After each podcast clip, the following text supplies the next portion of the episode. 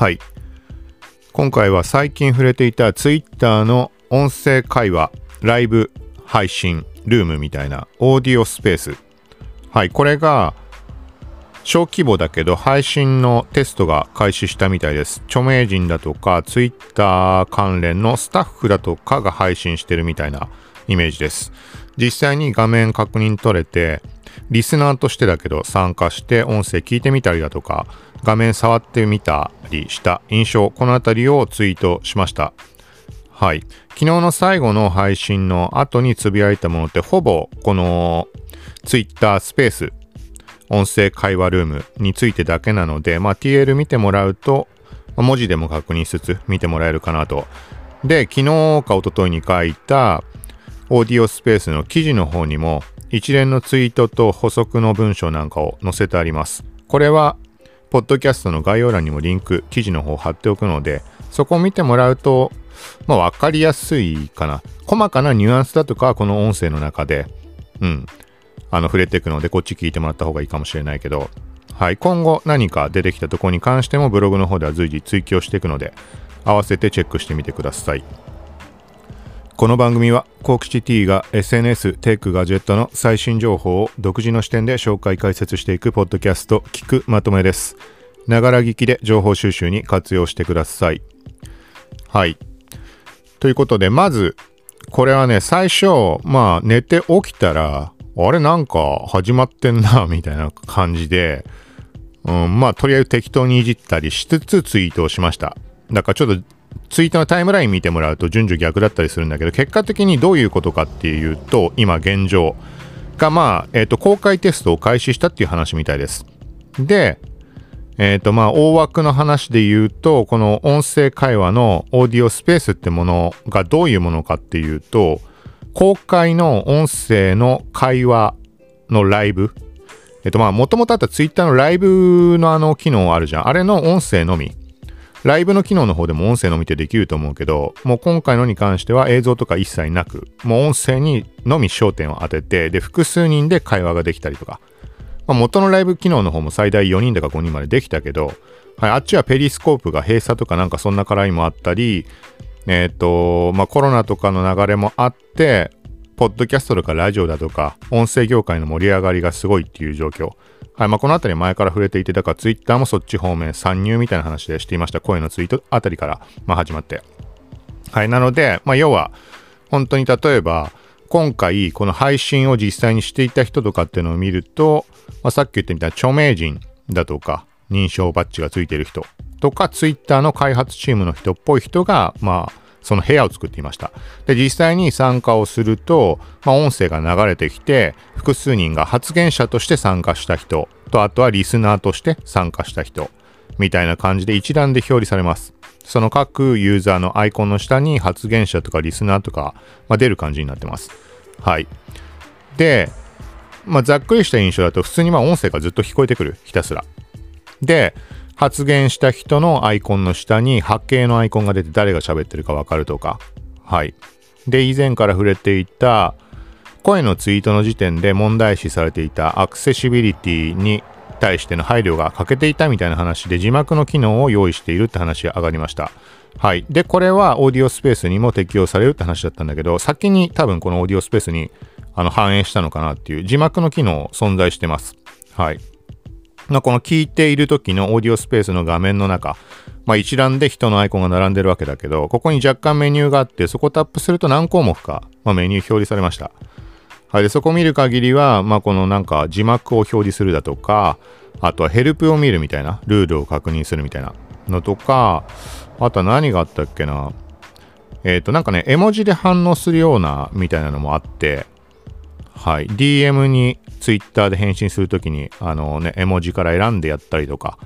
インスタグラムでいうところのストーリーズに対してリアクション、絵文字でできたりすると思うけど、まああんな感じです。何個かの絵文字から選んでタップすると、まあ送信することができる。で、送信すると、オーディオスペース内に並んでいる自分のアイコンの上に絵文字が表示される。だから配信者視点では確認が取れないので、配信者側にどういう風に見えるかっていうのはちょっとわからないけど、全く別でもっとわかりやすくなってるのかもしれないし、要は反応してくれた人が配信者側がはっきり把握できるようにみたいな。はい。まあ、みたいに感じになっています。で、その他聞いていて思ったところだと、まず音声が聞こえなくなることっていうのは結構あったりする。ちょっとどういう状況なのか、その、音声配信をしている側の都合なのか、あのもう Twitter のその機能自体の不具合とかに当たるところなのか、まではちょっと把握できないけど、まあ聞こえない時あります。はい。でも聞こえなくても字幕だけは出てたりするので、あまあ人は喋ってるんだろうな、みたいな、なんかそんな感じです。はい。で、再生中っていうのは、タイムラインだとか他のページに移動しても Twitter アプリの下のところにずっと再生プレイヤーが表示されて音声は流れ続けます。ただし、まあ当たり前かもしれないけど Twitter のアプリを閉じた時っていうのはもう一回起動した時はもう消えてしまってるので再度、まあ、入出する必要がある。はい、ってことだと思います。で、合わせて別のアカウントに切り替えてみたんだけど、で、戻ってきた時も多分退出してました。はい。で、他には、まあ、このオーディオスペース自体をシェアすることができます。これはまあ単純に URL を投稿するみたいな感じになってて共有する。Twitter ライブとかでも共有するとかってあると思うけど、あの URL だけ出て、あんな感じでシェアができます。はい、今回で3、4回ぐらい、3回ぐらい多分シェアしたのかな。だからそこを辿ってもらえれば、そのタイミングで見れば、多分音声聞くことはできたと思うんだけど、はい。えっ、ー、と、まあ、前後、話前後してしまったかもしれないけど、この音声配信をする機能自体は、一部のユーザーでしか、まだ少数のグループでしかテスト、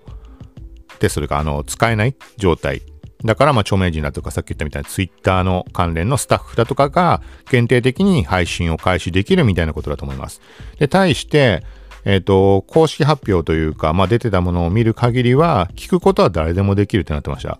はい。なんかね、まあこういうのって人によっては聞けなかったりとか、あの新機能使える使えないとか、なぜか表示されないとかっていう話もあったりするから、まあそういう絡みで、あの、聞けない人もいるかもしれないけど、基本的には配信はできないけど、あの、参加、リスナーとして参加すること、もしくは配信者が、え、ー、と、発言者として参加を認めている場合には発言自体もできるのかもしれないです。はい。この件に関してちょっと後でもうちょっと説明加えます。で、あとはまあシェア済みのリンク飛んで、もう音声のその会話自体が終了してしまっていた場合は当然、まあ終了画面出ます。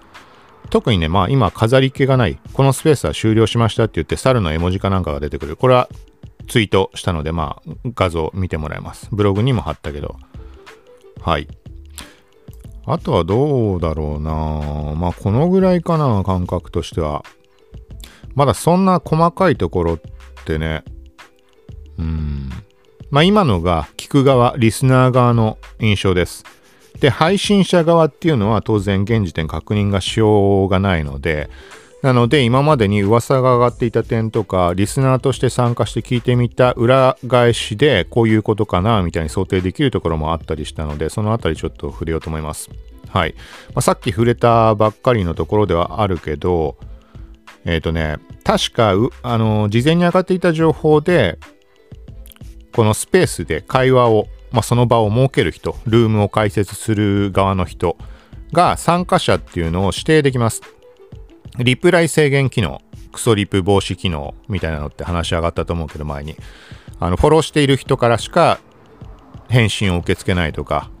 メンションした人からしか受け付けないとかってあの機能あるじゃん。なんかあんなイメージで、この音声会話ルーム、まあスペースに参加できる人の制限ができるっていう風になってます。はい。なので、配信者側が、おそらく例えばそういう制限を設けた場合に、誰でも参加 OK だよってしたときには、あのー、なんだろうな。まあ、その人の部屋に入るときに確認画面が出ます。これは本当にそういうことかわかんないけど、まあ、裏返しで今の話で考えると。そうだから誰でも参加 OK ですよって場合は、なんかね、2つアイコンが出て、発言者として参加するか、リスナーとして参加するかみたいな選択画面が出ます。はい、これは出るときと出ないときっていうのがあったので、おそらく配信者側の設定で、誰でも参加の時には選択画面が出るってことじゃないかな、みたいな。まあなんかそんな感じです。はい。なので、なんか実際に触ってみるとどうだろうな。なんかあれだね。頭の中で考えていたとか、この情報を目にしていた時とは若干感覚が変わってきて、まあ、昨日触れたけど自然発生的な会話を楽しむ的な使い方ってなかなか難しいというか、それは人次第なんだろうけど、その人のね、フォローしている人、フォロワーとかとの関係性とか、コミュニティ自体、そこ依存だとは思うんだけど、今こう著名人のものとかを見ていたりすると、まああれだね、例えばニュース、メディアとかっていうのはものすごい適してるんじゃないかなって。これ他のメディア、SNS とかと違って、Twitter ってこうリアルタイム性がを重視した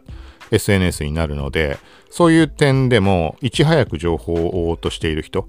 とか何かね、事件が起きた時とかっていうのも、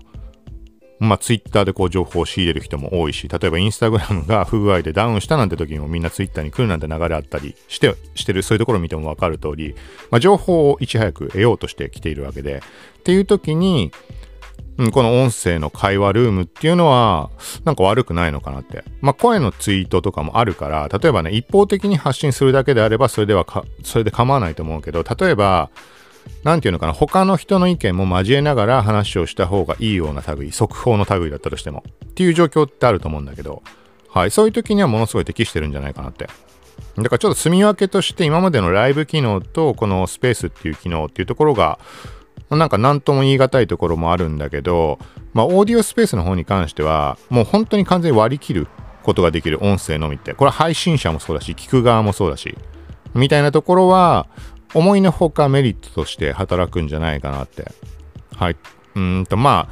あ、ね、まあ、こんな話してもしょうがないかもしれないけど、例えばさ、えっ、ー、と、映像でのライブ配信とかの場合って、カメラの機能が間違ってオンになってし てしまっていて、音声のつもりがとかってことも起きなくはないじゃん。うん、まあそんなもの注意すればいいだけの話が大丈夫だと思うんだけど、でもそういうちょっとしたことの差っていうのが気軽にこの、まあ、生配信的な感じでできるかできないかっていう差につながるような気も、うん、するかなっていうところで。はい。なので、まあ本当にあれだよね。うーん、まあ自然発生的な会話というよりは、皆さん聞いてくださいっていう形で、あの、発信をしようとする人たちが使う場っていうところでメインで動いていくのかな、みたいな。まあ当たり前といえば当たり前なんだけど、それは。はい。だから昨日も言った通り、ラジオの公開収録みたいな感じとか。うん。例えば、ポッドキャストとかやってる場合とか、ラジオアプリで配信する場合に関しても、Twitter っていう大きいプラットフォーム上でも配信をしたいけど、なんかこうね、スムーズにいかないじゃん。ラジオ収録してそっちで配信して、Twitter でも、じゃあ流そうってなった時って、リンクを貼るのか、もしくは音声データをアップしようと思えばできるけど、みたいななんか感じだったんだけど、これを Twitter のオーディオスペース上でもう収録をしてしまう。はい。生配信という感じで。まあこれね、YouTube でもインスタでもそれやろうと思えばできるけど、で、その上で録音したデータを別でポッドキャストとかラジオにアップする、アップできるところは、はい、みたいな感じとか、あとはよりもっと、あのー、まあ、スペース活用するんであれば、それこそ他の人との対談とかインタビュー形式だとか、うん、まあ、インタビューに限らず、やっぱ複数人でね、大人、何人まで発言者として参加できるのかわからないけど、アイコン一覧でずらっと並んでる中見ると結構発言者ってついてる感じだったので、1画面で、えっ、ー、とね、まあ、これスマホのサイズにもよるかもしれないけど、えっ、ー、と、横に4人で縦が 5?5 行。5四20。20人ぐらい一覧でずらっと表示されます。はい。で、そこを今見てる限りでも、英語の表記でスピーカー、ってなってる、発言者ってなってるもの、半分ぐらいは発言者ってなってるんでね。だから10人ぐらいはいる感じ。はい。なので、それだけの人が一斉に参加して、こう、お互い意見ぶつけ合ってみたいな、そういう場としても、うん、機能すると思うので、はい。みたいな感じです。ということで、まあ現状はこれ以上は特にまだ把握できているところはないので、もう一点、触れなかったかな、まだ。パソコンでは見らんなかったです。言ったっけ？わかんないけど。まあ、404エラー、このページは存在しませんみたいになってしまうので、スマホで確認する必要があります。はい。で、詳しくはどっかでもしかしたら公式の発言あるのかもしれないけど、個人的にはまあいつも通り iPhone で確認を取ったので、はい。Android でどうかとか、iPad でどうかとか、そこら辺はちょっと現状は把握できていないです。何にしても現時点は配信者は限られた状態で、スペースの機能の公開、公開テストみたいな感じかな。はい。だから聞くだけは多分誰でもできるんじゃないかなとは思うんだけど。はい。というところで今回は以上です。また続報なんかあった時は音声配信でちょこちょこ触れつつ、まあ、ブログこの説明欄に貼るものにとりあえずは追記しておこうと思います。で、分かりづらくなったらまた別の記事書いたりするかもしれないけど、これはまた音声配信の方でも書いた時にはシェアしようと思うので。はい。ということで、今回は Twitter のオーディオスペース。正式名称はだからスペースなのかな？ただ。うん、ツイッタースペース的なことなのかね。はい。まあ、これに関しての話でした。また近いうち配信していくのでよかったら聞いてください。さようなら。